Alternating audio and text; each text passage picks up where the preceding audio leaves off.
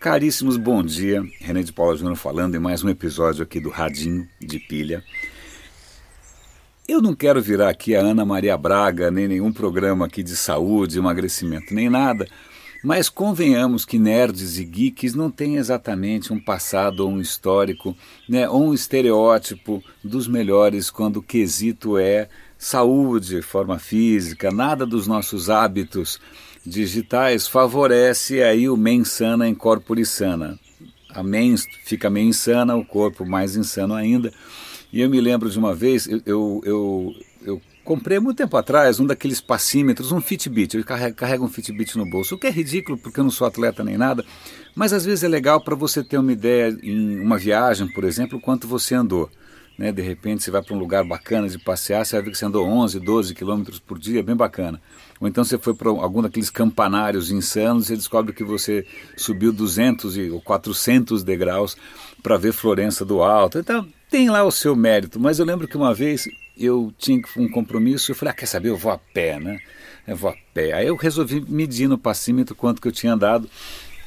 E o passímetro mediu lá, sei lá quanto, mas aí ele traduziu em calorias. No que ele traduziu em calorias, eu fiquei passado como diria um amigo meu, tudo se resume a um sonho de valsa, né? Quer dizer, acho que tem um sonho de valsa tinha mais calorias do que essa, esse meu passeio a pé.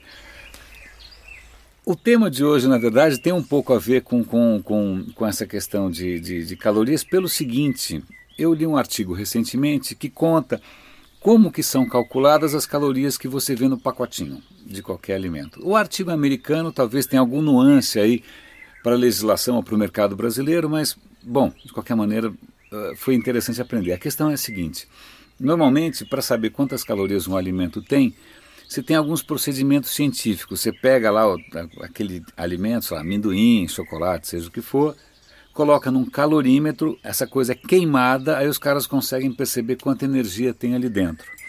Tá?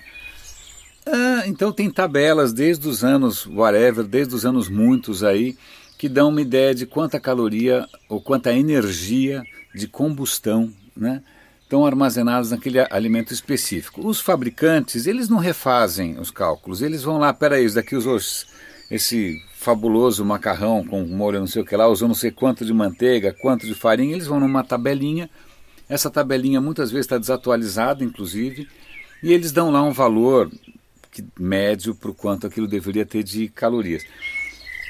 Aparentemente, um outro pesquisador resolveu ir um pouco além. Ele falou: pera um instante só, quem disse que a gente queima os alimentos tão bem quanto um calorímetro?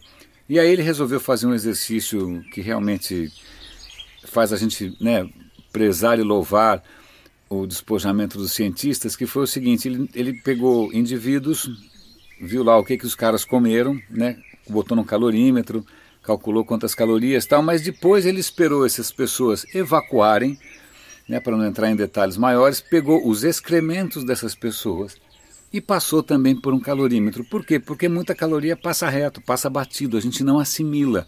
Então aí ele percebeu, pera, existe uma coisa que é chamada caloria líquida, por assim dizer, a diferença entre o que você ingeriu e aquilo que você expeliu, então é aquilo que você consegue absorver. Então ele também chegou num valor um pouco mais é, realista do que essas tabelas normais. Curiosamente, isso dá uma pista interessante sobre a influência de como um alimento é preparado com relação a quantas calorias você consegue absorver. Por exemplo, se você pega um bife gordo lá, cheio de gordura, se você é, cozinhou, se você grelhou, se você assou, seja o que for, se ele está ao ponto, se ele está tá mal passado, vamos mal passado, o que acontece é que é para o organismo metade do trabalho está feito. Então está muito mais fácil você processar aquele alimento. Então você absorve melhor as calorias.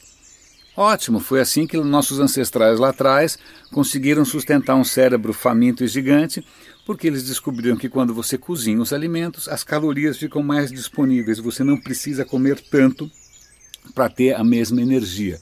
Então, o que, ele, o, que, o que esse trabalho desse cara mostrou é que se você comer uma coisa crua, ou se você comer uma coisa cozida, se você comer uma coisa mais processada ou menos processada, isso influencia no, na quantidade total de calorias disponíveis. Eu vou dar o link para esse, esse artigo, é bem bacana porque é legal a gente entender um pouco melhor da onde que vem aquele número que faz a gente se sentir culpado. Né? E falando em se sentir culpado, eu acho que uma das coisas mais nerds do mundo é essa história de você fazer reunião no Starbucks, né, no Octávio Café aqui, e pedir aqueles drinks que vêm maravilhosos tal, né? E recentemente saiu uma pesquisa mostrando a quantidade de açúcar absolutamente homicida e assassina que os caras colocam em cada drink. Eu, por exemplo, adoro chai. Chai é, um, é uma é um, sei lá que diabo que é aquilo, que uma coisa que vem da Índia deve ter gengibre, canela, especiarias, eu não sei, mas é bom pra caramba aquilo. Eu sempre gostei de todas as formas de chai. Mas aí eu descobri que nos Costa da vida, Starbucks da vida, aquilo vem com uma quantidade de, de açúcar que faz Coca-Cola parecer, sei lá o que, chá de boldo, né? chá de quebra-pedra da vovó.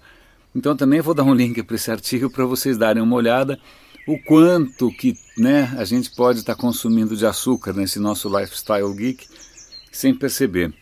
Por último, não tem nada a ver com calorias, mas tem a ver com. É uma coisa bem nerd, mas é o seguinte: outro dia eu vi um artigo que, que dizia, até vou tentar localizar, espero que eu coloque o link aqui para vocês, que dizia que algumas coisas podem afetar a maneira como você faz julgamentos morais. Vamos supor, você tem que escolher entre várias opções. Tá? Aí o pessoal percebeu que se antes da pessoa fazer um julgamento moral, ela for mostrado para ela fotos assim da natureza, do planeta, né? Você olha o planeta, aquelas coisas de satélites e tal.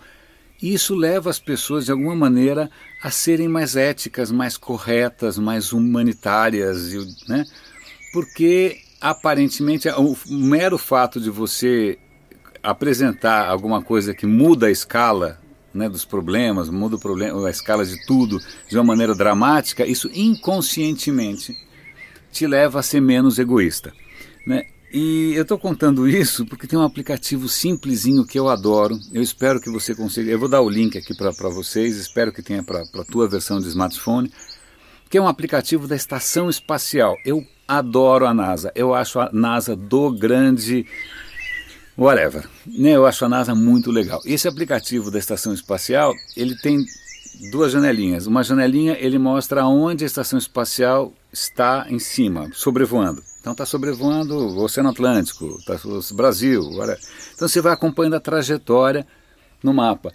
Só que na outra janelinha ele mostra uma visão em tempo real do que a estação espacial está vendo. Na verdade, tem duas câmeras. Muitas vezes uma está apontada para o né, cosmos, né, para o nada, quer dizer, nada, imagina, nada somos nós. Mas está apontada lá para cima e a outra está apontada para baixo e você vê em tempo real o planeta passando.